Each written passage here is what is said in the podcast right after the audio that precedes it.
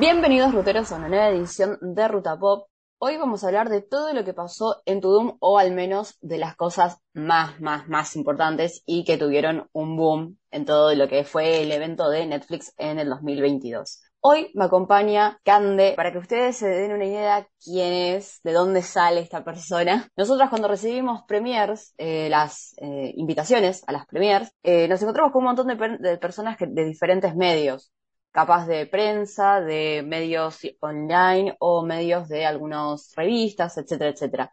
Y bueno, yo terminé haciendo amistad con esta persona tan, tan, tan, tan bella.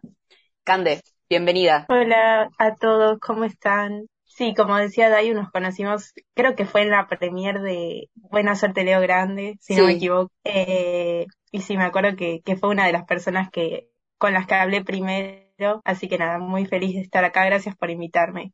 Ay, de nada.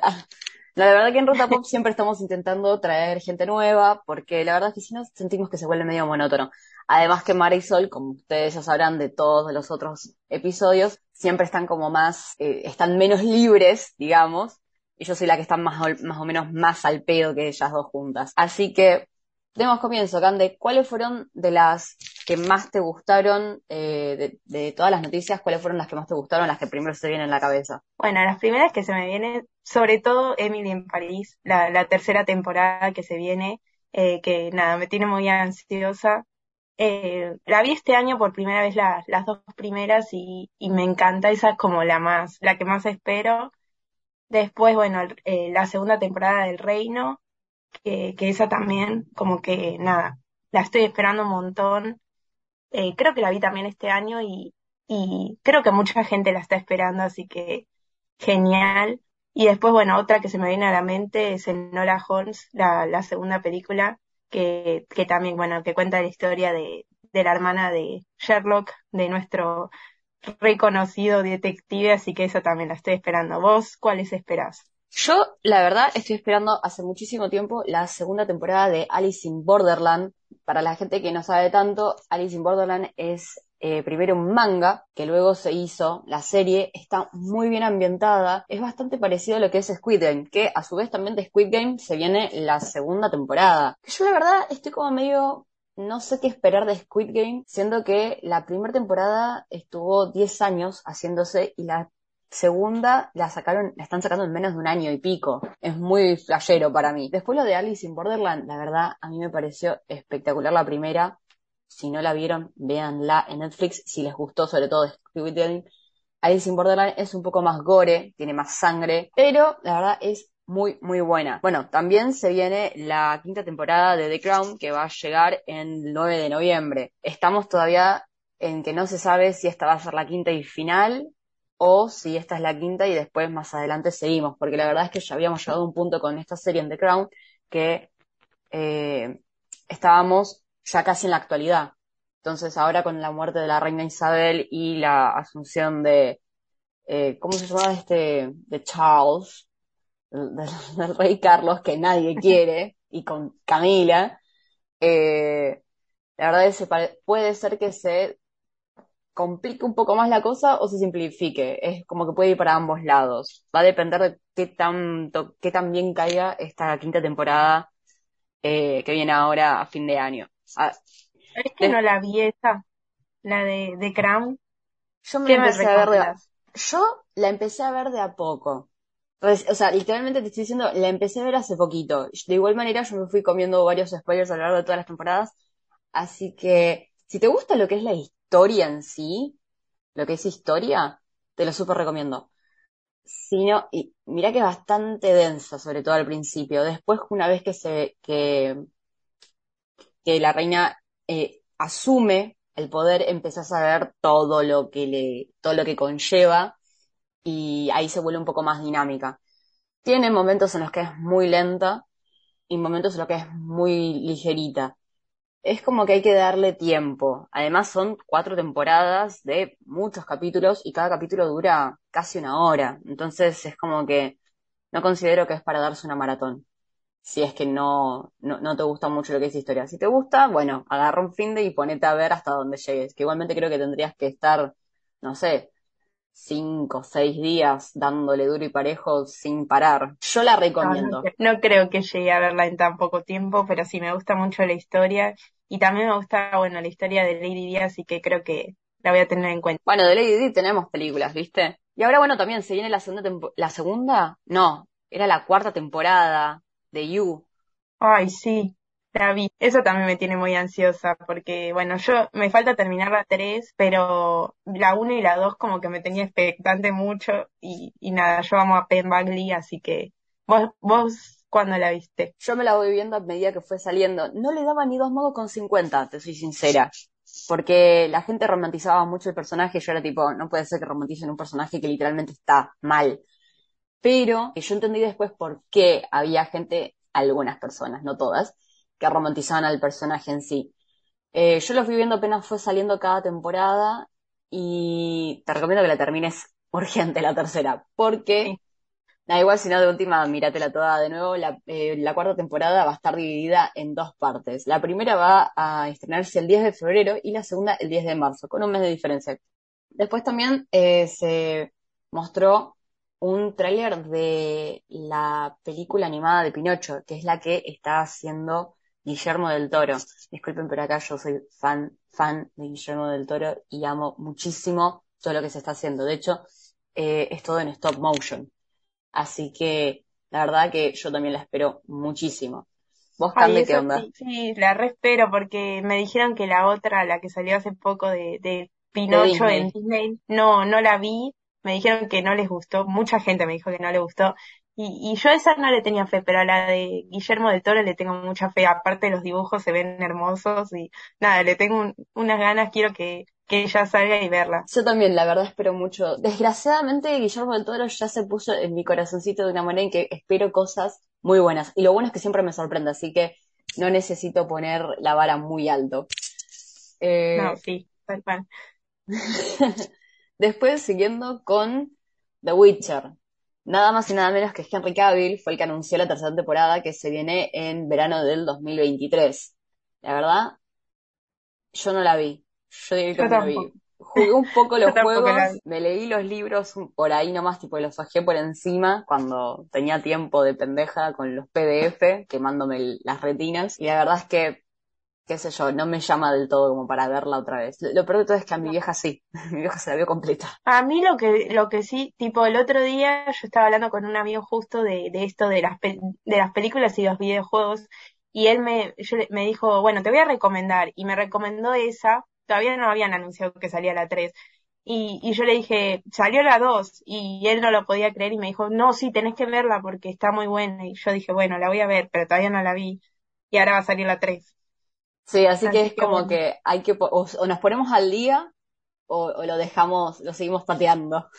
sí, tal cual. Algo que yo no todavía no empecé a hacer, pero viste que la app tiene videojuegos, Netflix tiene videojuegos. Bueno, van a sacar cuatro videojuegos más. Se llama Desta, SpongeBob, eh, bueno, Bob Esponja, eh, Get Cooking, what?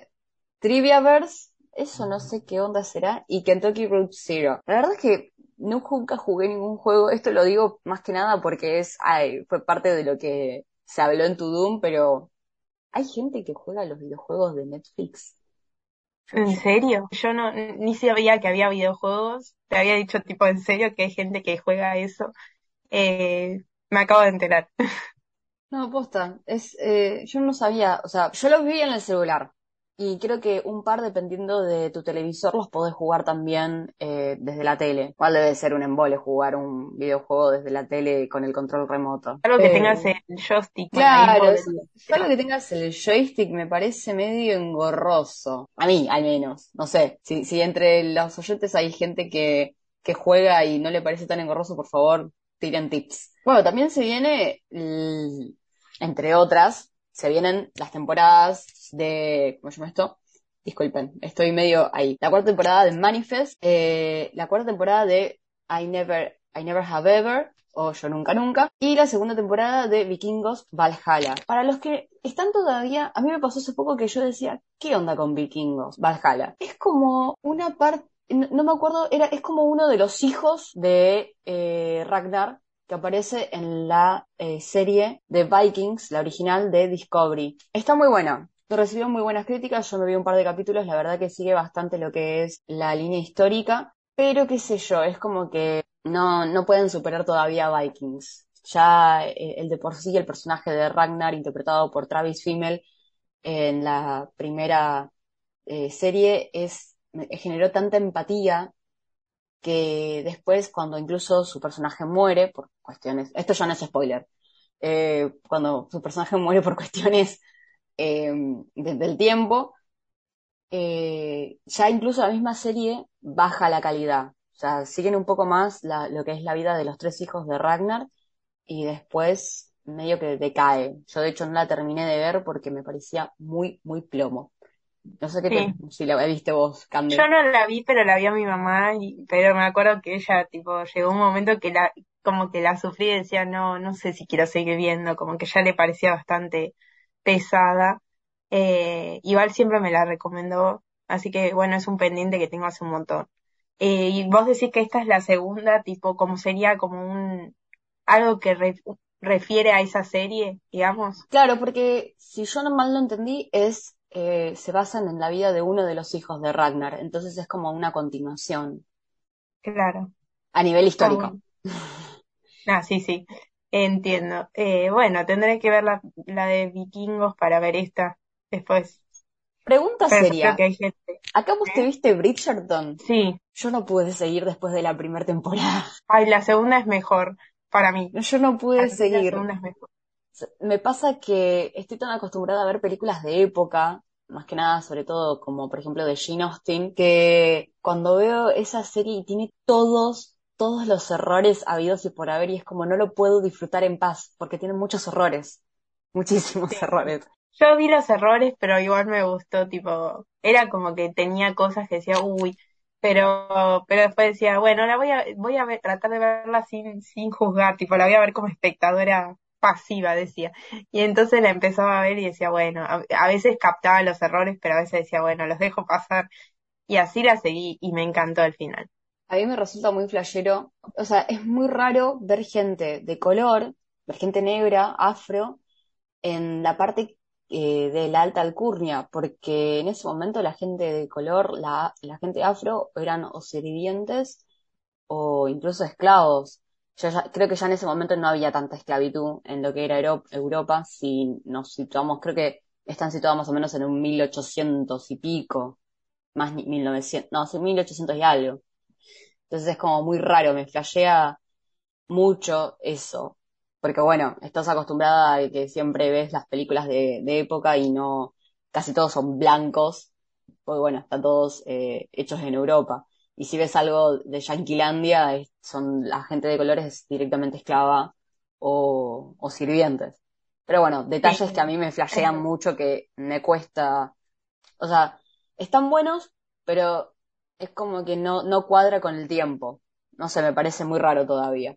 Pero hablando justamente de Bridgerton, eh, se mostró un avance de Queen Charlotte, A Bridgerton Story, que es una serie spin-off de Bridgerton, justamente, pero centrada en la historia de amor de Carlota y Jorge. Que, Esto no entendí. Porque yo al principio pensé que era la tercera, porque dijeron, bueno, va a salir la tercera y se va a basar en Penélope. Y yo dije, bueno, es la tercera. Y cuando leí el nombre dije, no, no es la tercera, es otra. Y, y no entendí, tipo, no me acuerdo quién era Charlotte. Por eso no. claro, o sea, esta es una, eh, es una serie spin-off que va a estar ahí, la tiraron porque, bueno, tienen una, o sea, Carlota y. Charlotte está Y bien. George, ahí está. George. Sí. Disculpe, gente, tuve un, un lapsus. De Charlotte y George eh, es como que mucha gente lo gustó, entonces dijeron, bueno, vamos a sacar algo más, porque bueno, vende contenido. La, la realidad, gente. Me, me duele decirlo, pero es una realidad.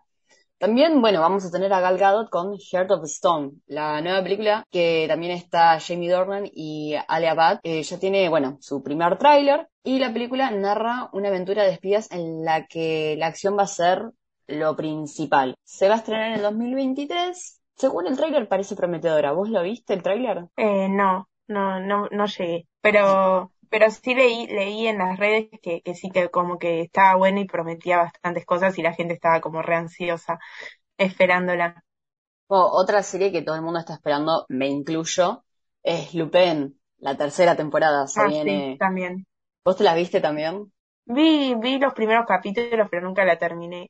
Ay, no, no, te la súper recomiendo. Para los que no saben, yo eh, me la estuve viendo siempre apenas salía. Con la segunda temporada tuve que esperar un poco porque mi pareja se estaba leyendo los libros. Yo me lo veía con él. Entonces era como, hermano, apurá, metele pata porque necesito verla. Era como que tenías que estar esperando y dale, apúrate que quiero, quiero ver. Y no, pobrecito, lo, lo volví loco. Pero bueno, cosas que pasan cuando uno quiere ver al toque. Lo otro que me pareció, no te pregunté, o sí, te, te, pregunté si te la habías visto, la del reino, la primera. Sí, me la vi este año y me encanta. No, que yo me la vi apenas salió la primera. Nada, yo no voy a contar esto porque si no lo, es demasiado, le estoy tirando demasiados palos a mi pareja, pero por eso está acá al lado mío escuchando mientras grabo. Pero nada, tuve un, cuando la vi por primera vez reconocí un montón de, de, de actores espectaculares. Obviamente Peretti me asombra lo bien que actúa de pederasta, de pedófilo, siendo que el tipo en la vida real es todo lo contrario. Encima, para los que no saben, es eh, un médico psiquiatra. Entonces es todavía más flashero, es literalmente lo opuesto a lo que es él, ese personaje. Y lo interpreta tan bien que te da ganas de, te lo cruzas en la calle y cagarlo trompadas, literal. No sé si te pasó a vos. A mí me pasó, encima yo primero vi El Reino, eh, tipo creo que fue a principios de este año. Después, más al final, cuando salió La ira de Dios, vi La ira de Dios y decía, ay no, ¿por qué Peretti tipo siempre le tocan estos personajes y como que me chocaba y decía, ay no, pero igual lo quiero.